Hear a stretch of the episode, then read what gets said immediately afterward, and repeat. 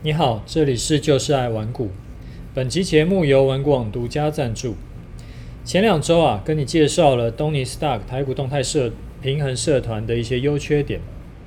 很多人是本来想要找啊、一个是不用看盘，然后有只要承担一趴风险，却可以享有五趴以上的高获利的股票操作策略的这种听众啊，他们很多人都已经加入了。那目前听到的学员反馈大多是都还蛮好的。例如说呢，有一位学员呐、啊，他就回馈说，他加入前跟加入后的差别。他说以前是选三只成长股 all in 啊，赔到股价多少钱啊，自己是可以决定，但是呢，时常是会因为太痛了，所以说无法执行计划。通常都是要亏亏很多，然后对股票失望了才出场。那现在呢，是因为是分散十只股票，所以单笔亏损最多就是一趴，心情不受影响，可以更专心的照计划进行。那以前呢，是会很害怕，说大盘是不是头部来临啦，是不是呃空头要来啦，所以很容易会被洗掉。现在呢，因为选的股票都是相对低档，就算是遇到个头部。那要跌其实也跌不多，而且真的是遇到空头的话，大盘在跌，其实很多个股也有可能会上涨。那以前选股是看基本面，股价洗来洗去，消息洗来洗去，所以每每天啊会需要花很多时间去看个股的最新消息。那现在呢是啊、就是社团的策略会告诉他，诶，有资金。在进场买这档股票啦，然后这档股票已经脱离长期底部啦，所以他就愿意用承担一趴的风险来参参与这档股票。啊，以前呢是一直想要优化进出场的策略，现在呢他学到以长期统计来说，其实一致性更重要，因为可以省下很多时间，然后也可以让自己的绩效会更好。以前呢，是每一档股票他都要想好，明天如果涨他要怎么做，明天如果跌他要怎么做，他觉得很累。那现在呢，就是一个大剧本，那偶尔再穿插一些小的剧情而已。以前是想要赚钱，所以说需要练习去承受风险，然后注重之后可能会可以赚多少。那现在呢，是已经知道如何资金管理，所以在下单前就知道这一笔单最多会赔多少。你看，光刚刚我讲的那些是多么大的改变，这整个人生不是人生观，投资观它都整个被重新塑造，而且很明显比之前要好，而且它做起来也更轻松。所以这个就是他加入了那个。东尼 Stock 团长的这个社团以后的整个改变，这全部都是学员自己写的，这个不是我在那边乱哈拉的。另外要跟你讲一个好消息，这一次啊，因为是全新社团，所以说东尼团长呢特别加码，赠送价值五万两千块的二十一天操盘手实战营课程给你。二十一天操盘手实战营呢，就是团长啊，会出额外出二十一堂课程，去跟你示范他的呃，第一个是策略现在是怎么样，第二个是资金的风险控管做得怎么样，第三个是现在的这种策略跟风控呢，对他的心理有什么影响，然后去呃行为检讨。因为每天的盘势都不同，每天遇到的风险都不同，所以每天的心理状态也不同。团长会把他每天碰到的情况跟做的调整都做在课程里面，然后课程可以就是我们会录成影片，你可以重复看。那为什么是二十一天呢？因为要养成一个你原本没有的习惯，就是需要二十一天，所以团长才会设定是二十一天操盘手实战营。因为东尼团长啊是现役的法人操盘手啊，所以这个就是他们实际在训练操盘手是怎么做的。啊，这套课程呢，我保证你在市场上绝对找不到现役操盘手出来教。那现在呢，你只要在七月二十五号下个礼拜四以前加入，你就可以直接带走。那这一次啊，是因为是创设大优惠，所以说东尼团长特别加码送这二十一堂的操盘手实战课程。但是我不保证之后还会不会再送这套课程，很可能你这一次错过，你就没就就就没了。那我把那个这个社团的介绍会放在资讯栏。最近啊，还蛮常听到有听众跟我反映说，除了投资以外的内容，像呃有分享过创业的心法啦、经营公司的一些事情啦，还有读书心得啦等等等等，然后甚至是呃。还有一些听众跟我说：“诶，听我聊聊小朋友跟我的家庭，感觉也蛮好的。就他们会，诶，就是时常会有人跟我讲说，就是喜欢听我随意聊啦，就是不一定只聊投资这样子。那我觉得，呃，很感谢大家的厚爱啊。既然呃，大家会觉得就是。”我我接收到的这个回馈是觉得说，诶，听听其他的东西也不错。那我之后啊，就预计会适度的跟各位聊一下。我觉得啊，学到以后呢，会有让我的人生更美好的事情，或者是一些想法。因为其实做投资，也就是为了让呃自己有更好的生活嘛，或者说让你的家庭有更好的生活品质嘛。当然，我还是会以投资为主了，不会就是 从此就大转行，然后再讲其他的东西。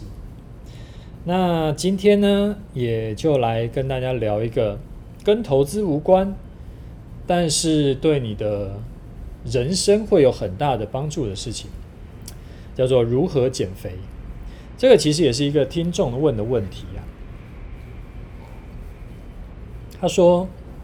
时常看楚大在呃粉丝团或者是节目里面有分享饮食跟运动，想说您应该对这方面也蛮有经验的，所以想请您分享一下减肥的方法。因为我自己以前是一个吃不胖的瘦子，但是年龄到了接近四十岁，肚子有越来越大的趋势啊。之前有尝试过一些饮食方法，还有运动。但是每次呢，都是瘦了五四五公斤以后，恢复正常饮食就会恢复体重，甚至有的时候还会突破前坡高点，就觉得蛮挫折的。那就觉得说，呃，楚大的这个说话跟做事感觉都蛮有道理的，所以冒昧来问一下，是不是有这个可以分享一下？好，你还是。还真是问对人了。我的确呢，对这种就是增肌减脂啊，是有一点研究。因为我从小就是易胖体质，之前呢，每天的早餐呢都是不同的甜的面包加一杯牛奶，像什么菠萝奶酥面包啦，像什么巧克力面包啦，这种都是我的最爱。那后来呢？长大以后啊，有虽然说有运动习惯，但是吃东西不会吃，所以就有运动，但是还是就是很辛苦啊，因为减不下来。那开始呃做重训以后，体脂有在掉一些，不过大概也都是在十六到十八趴之间。即使有有我有好几个月每天都只吃大概一千五百卡。然后，但是体脂也都掉不下来。直到几年前呢、我有去参加过一个线上减肥营。吼、那个线上减肥营很好玩，就是呃，好像那一期有大概二十几个学员吧。那只有我一个男生，其他都是女生。那好几年前的事情。那他是怎么样？他就是说，呃。每一餐呢、啊，它是一个四十几天的一个减肥营，然后每一餐呢，在这四十几天内，每吃一餐，在吃下以前，都要拍照上传给就是督教看，然后他会点评，说这一顿饭呢有什么需要调整的，然后呃到了大概整个整个这个减肥营大概到一半的时候，我大概就可以抓到一些重点，然后后来自己再去做功课，去查资料。然后跟我的健身教练在讨论，啊，有什么是对于我这种运动量很大的人可以在在做的，就是饮食上可以再做一些调整。那一直到现在，就大概我的体脂大概都维持在十二到十四趴左右，然后已经维持了应该有三年了吧。而且重点是我不会觉得这样子的转变让我觉得很痛苦。好，那呃，跟你分享方法以前呢，要先跟你说，减肥呢跟投资一样，没有保证获利的，因为每个人的基因、每个人的体质都不一样，所以呢，我只是把我的经验跟你分享，那你要自己去评估适不适合你。有三个重要的观念呢，要先跟你讲。第一，减肥，你不要把它当做一个阶段性任务。你不要说定一个目标，好比说我要减下十公斤。当你定一个目标的时候，其实你的心里就会不自觉的把减肥当作是一个阶段性任务。然后呢，等你真的顺利，假设你真的顺利减掉十公斤以后，其实你一定会放松，然后呢，你就会百分之一百会复胖，甚至有可能比原本更胖。那不要这样子做，要怎么样做会比较对呢？你要做的是去找出一个健康的生活形态，然后这个健康的生活形态呢，不会让你觉得很痛苦，因为如果很痛苦，这种生活你是撑不久的。这就是为什么绝大多数减肥的人之后会复胖的原因，因为他们减肥减得太痛苦了。就是说，你现在要做的一件这件事情，是你可以做一辈子的。然后你再去做，例如说，如果你想要用生酮，生酮减肥，那你就要保证自己可以永远不吃淀粉。如果你可以，就是永远不吃淀粉的话，那你就可以开始做生酮。那如果你不行的话，你很可能后来开始吃淀粉，你就会全部胖回来。那有一些人呢，他是不吃晚餐。那不吃晚餐其实就是低卡路里的这个减肥法。那你可以永远不吃晚餐吗？如果你没有办法，那就不要开始，因为等到你开始吃晚餐的时候，那之前全部曾经瘦的那几公斤全部都会变浮云，全部都会胖回来。因为我有碰过太多的亲朋好友是这个样子。这个是第一个，减肥不是一个阶段性任务。第二个，你要拉帮手，你有老公老婆的，你最好是约定好一起努力。其实不一定是单纯是为了美观漂亮、身材好，这个六块肌。那其实是因为健康。有的时候啊，你会觉得哎，有点烦，有点就是觉得不想要吃健康的饮食。那这时候，如果你的，例如说男朋友、女朋友或者老公、老婆，他可以跟你讲说：“哎，我们可以在一起努力一下，在一起试试看。”那有个伙伴互相帮忙，会更能坚持。第三个是要有耐性，你起码要给自己一个月以上的时间去测试。你不能说：“哎呀，我这个已经三天都是这样饮食，然后没有效果。”那你要想，你之前的呃变胖也不是三天胖胖胖起来的嘛？那中间呢，一定会觉得就是很靠背啊，然后就是因为跟你过去的习惯不一样，所以这个感觉其实只是因为你的身体不适应而已。你再多坚持一下，养成习惯以后，你自然而然会觉得越来越好。好，这三个观念呢，其实还蛮重要的。好，有了观念以后呢，我们来讲技术面的事情。好，接下来我讲的呃，这十几二十项呢，都是会对你减肥有帮助的项目。你能做到越多项，你减脂的效果就会越好。第一个，早餐、中餐都务必要吃淀粉，千万不要不吃淀粉，不然就算你掉体重，也只是掉水而已，水喝回来就回来了。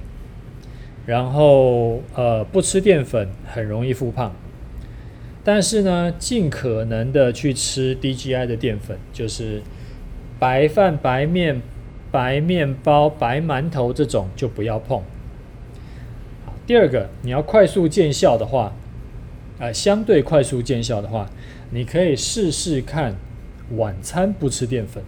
但是你晚餐不吃淀粉就觉得吃不饱，那你吃也可以啊，只是晚餐不吃淀粉会瘦得更快。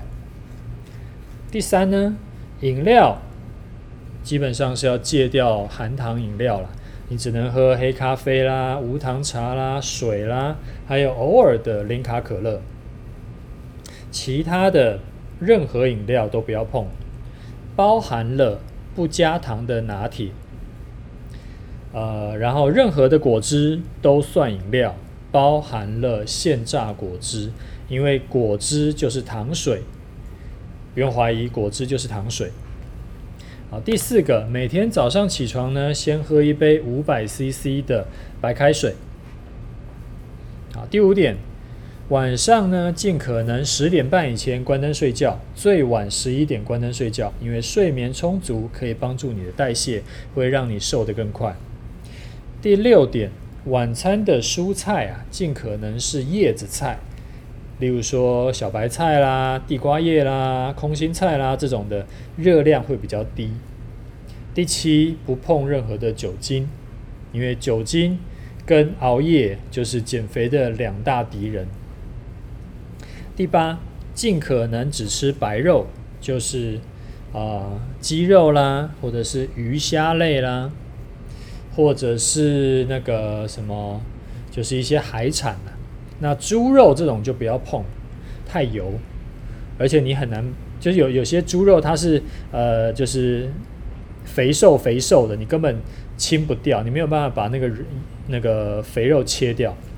那如果牛肉你想要吃的话，你大概只能吃牛腱子，还有菲力牛排，其他的牛肉都太油。呃，第九点，不碰炸物，不吃甜食。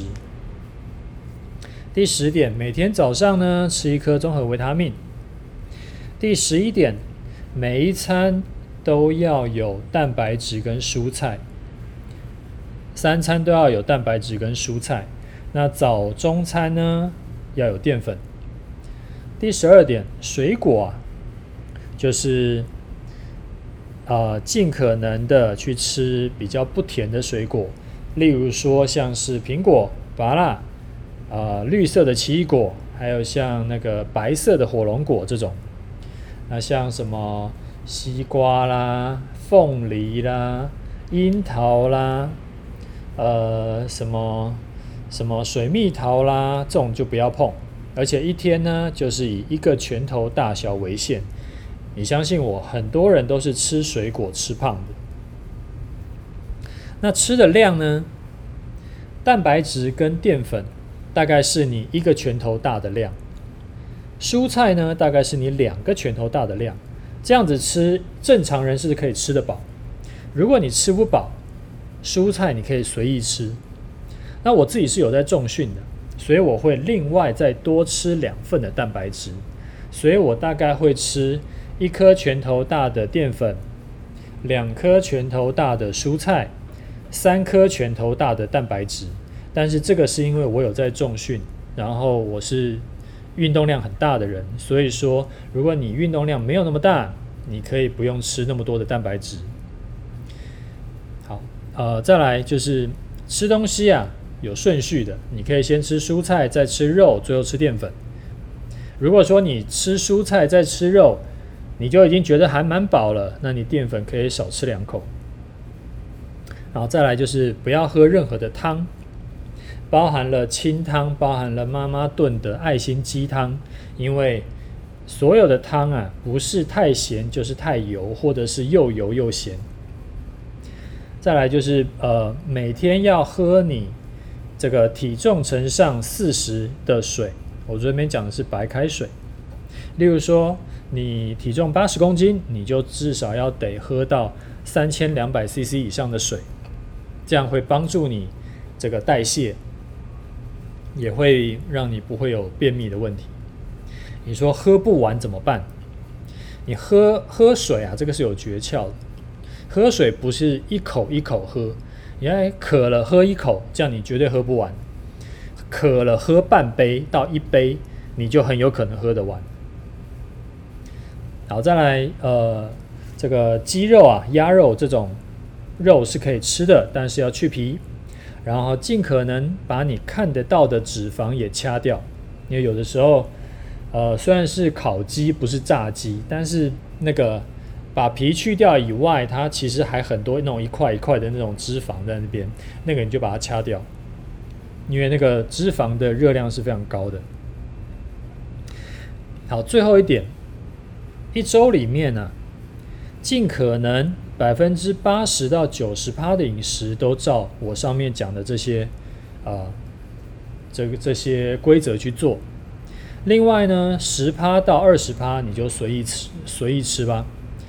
那你如果要算得更精确一点，例如说一天三餐，一周七天，所以一周是二十一餐。那十到二十趴就是你有两餐到四餐可以乱吃。这样子是不会胖的，大概这样了。那个上面讲的其实还是有点简略，但是如果你能够。开始慢慢调整，那慢慢你就会觉得，哎，就是会有会有感觉不一样。有需要的你就自己多做一点，啊，不然呢，你为了健康，起码要求自己，好比每一餐都一定要有蛋白质，然后就是那种什么卤肉啦，什么控肉啊这种。肥肉太多的就就不要去吃。然后我看很多人上诶上班那个中餐呐、中餐就吃一盒凉面啊，那个就真的是超级不健康的，因为它凉面只有淀粉跟油，它完全没有蛋白质，那对你的身体其实是很不好的。啊，这个是这个是跟你分享，就是如何。呃，我觉得不能讲减肥啦，就是让你身体可以有一个更好的状态，然后那可以顺道减肥这样子。好，这个是跟你分享的一个经验。好，呃，另外呢，我还想要跟你聊一个，也是听众问我的问题。他问我说：“诶，想要请问楚大进，诶，刚开始进行研究。”这个投资的时候啊，是不是有碰过这种操作不顺利的情况？例如说呢，在呃想要练习当冲，他常常就会发现有一些情况，就是例如说呃进出场的时候会这个不够果决啦，或者说是呃会担心亏损啦，就是会有一些这种心态就是转不过来的这种问题。那问我说该怎么办才好？这个问题呀、啊，大概有可能有五百个人问过我吧。其实答案很简单，就是减码做。你下越小呢，你就越不会有压力，你就越不会去想说：“哎呀，我一定要追求最好的进出场点位。”然后你也不会想说。这个要该砍掉的时候砍不砍不下去。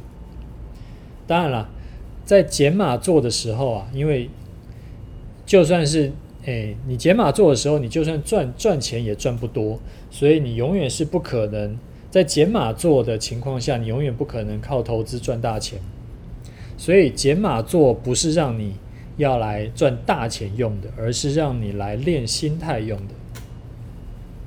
我记得之前节目就有说过类似的观念，有假设你有个一百万好了，那你就先投个十万块去做，甚至只投个一万块去做。虽然说我不知道一万块能不能做了，但是概念是这个样子。就是如果你只投入百分之一的钱去做，那你操作起来一定会很果敢嘛，因为你就知道啊，最多也就是赔那个百分之一嘛。那等你能够确定克服得了这个百分之一的情况，你再加码到好比百分之五，好比百分之十，慢慢的加上来。那也许呢，你会在呃，可能从五分之一到三分之一的时候，你就卡关了。如果你投入五分之一的资金呢，你可以眼睛一闭就把它砍掉。但是，当你投入的钱是三分之一的时候，你就没有办法这么果敢的砍掉。那这样子的话，你就会知道哦，原来我目前心脏的承受力是五分之一。那你就先做一阵子。用五分之一的资金去做，那如果你五分之一的资金也就可以赚多赔少，那你就可以这个看你觉得，当然要看你本金多少了。如果你可以接受那样子的投报率呢，那也没什么不好，就反正就赚慢一点嘛。没有人规定一定要做满仓嘛，因为每个人的这个风险的承受能力都不一样，心脏的大小。也都不一样，所以等到你发现这一阵子做五分之一，哎，很 OK，很舒服，你就可以再试试看做四分之一的资金，就再加码一点，看你 O 不 OK。就你不要一次是从啊零跳到一百趴，那这样子当然会受不了。所以说你可以先这个十分之一、百百分之一、十分之一、五分之一、三分之一，然后慢慢的往上增加。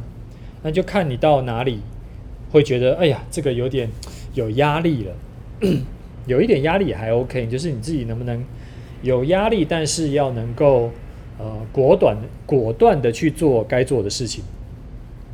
如果 OK，你就先用那个那个呃比例的资金去做。那。每个人都不一样，你要接受这件事情。有些人天生就是心脏比较大颗，那有些人天生就是风险承受能力比较差，所以那也没有人说是心脏比较大颗的就一定比较赚钱，他也许是比较快死掉。所以说不用去羡慕人家说，哎呀，这个开杠杆开爆，然后又逮到一波，然后就暴赚，然后就很羡慕。他也许下一波他就没赚到，然后就融资断头掉。所以说不用去想说别人怎么样，投资你就看好你自己就好，投资是自己的事情。好，那我们来看一下听众的回馈。呃，第一位听众他问我说：“诶，请问《与成功有约》的书名全名是什么？”作者是什么？广网络找关键字搜出一堆啊！我刚好去搜了一下《与成功有约》，诶，搜寻以后呢，它就会跑出来《与成功有约：高效能人士的七个习惯》，呃，就是这一本书。呃，作者呢是史蒂芬·科维。那呃，其实史蒂芬·科维他的除了《与成功有约》以外，我也另外还。很推荐大家去看一下他另外一本书，叫《第三选择》，很值得看啊！就是看完以后，对你的整个家庭关系啦、同事关系啦，我觉得就是人际关系都会有帮助。但是不会让你的仇人爱上你，就是那是另外一回事。但是原本就爱你，但是因为一些呃意见不合，然后后来不开心的这种状况可以好转。第三选择的概念是这个样子，就是说，呃，两个人的意见不同，一般来说呢，都会想说，哎呀，你听我的，我不要听你的。然后两个人呢，都会想要你听我的，然后就会吵起来，就反正不是你赢我输，就是我赢你输嘛。那如果不是这种你赢我输的情况的话，那可能会变成，就像那个，那个，呃。去谈判可能会变成好，你退一步，我退一步，那大家互相妥协。那其实妥协呢，就是双输，因为其实都没有到达呃彼此真的最想要的那个情况。那第三选择是什么呢？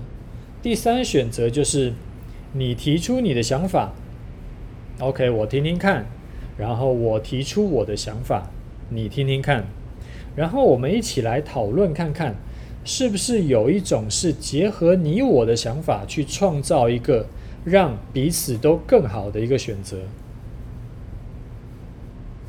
那书里面有举很多很多例子了，啊，虽然说这本书很厚啊。但是其实也是因为例子很多的关系，他有说，呃，你这个呃，我记得是家呃，就可能亲子关系你可以怎么弄，然后呃还有什么同事同事关系可能也有例子，反正他就是有各方方面面的例子。如果你觉得这本书太厚，你不想整本书看完的话，那就可以先看完。啊、呃，一开始的这个观念介绍，然后后面呢，你就挑你生活上会碰到的例子去看就可以了。好，再来一位听众，他说：“楚丹您好，谢谢您这一百多集以来节目，对我来说收获相当多，也让我呃投资心态更加稳定，看到大起大落，好像也更淡定了一些。”最近操作，最近做的操作是把万八当做整数关卡。今天收盘有站上万八，如果明天收呃中午有继续站上万八的话，我就会进场。想要请问，这时我的停损点要怎么设才好呢？哦，他说怕现在是整理盘，然后月线又离太远。你这个问题，我好像上一集还是上上集就讲到了，那你可以去听一下。那我这边就不重复了，你就去听一下上一集还是上上集的内容，在最后面吧。好，下一位是小钱兔，他说感谢楚大持续五星推推，这次的安全买点技巧非常实用，即使选到好的标的，找买点也是会让人抓破脑袋。有楚大教的技巧，真的要好好记录下来，进场规划就拿出来参考。再次感谢楚大，呃，另外想要楚，呃，感谢，呃，请教楚大这关于这一次打疫苗的看法，因为似乎施打疫苗后身体出状况的新闻还不少，主大会跟着这次意愿调查就加入接种的行列吗？还是会再观察看看？诶，打疫苗这个最近有点敏感了，因为感觉起来好像已经不是。身体健康的问题，感觉是变成政治问题。那政治的事情就会变成只有立场没有对错。所以，我一般是不会在任何的公开场合讲我的这个政治立场，所以这个我就就不方便讲说我对打疫苗这件事的看法。啊，这个请多包涵。好，我们来聊一下这几天的盘势，也看一下我的部位。呃，这两天，哎，上一次是礼拜四嘛，那后来有礼拜五跟今天的这个这个盘，所以很有意思啊、就是上一集的节目呢，才说，既然呢、啊。都已经创了历史高点，我们就是要偏多看嘛。结果没想到台积电不争气，他那个 开一个法说会，结果后来股价就爆掉了。然后那台积电股价爆掉，当然大盘股价也就爆掉了嘛。所以连两天呢跌了一百多点，啊，加上。月线也越来越靠近，就是有持续在上扬嘛，所以不知不觉呢，现在就在这个月线保卫战。我的看法还是一样，在月线上扬的情况下，没有跌破月线以前，都是偏多看，就是没有在那边什么今天偏多，明天又偏空的这样子啊。那很单纯，就是月线在往上走，没有跌破月线以前，啊、就是筹码都是偏多的，所以我们就是偏多看。那连两天跌百点，现在又跌到月线附近，不知道你的感觉如何？是很开心，哎，可以这个逢低买进的机会又来啦，逢或者逢低加码的机会又来了，还是会很担心会破底。你可以回头看看，六月二十一号那个时候，其实也是杀到月线附近，所以，呃，会不会之后会不会跌破月线，我不知道。但是现在又一次在月线附近的时候，其实我会建议你，在月线上扬的情况下，这是一个风险低而且报酬高的进场点又来了。只是你敢不敢做而已。好了，上面叫做看法，那你可以忽略不听。接下来我们来讲做法。呃，还是讲一下我的部位啊，我的部位是在五月十七号早上十点买进的，当时的大盘在一五六一零，台湾五十呢在一二七点八，到前天终于。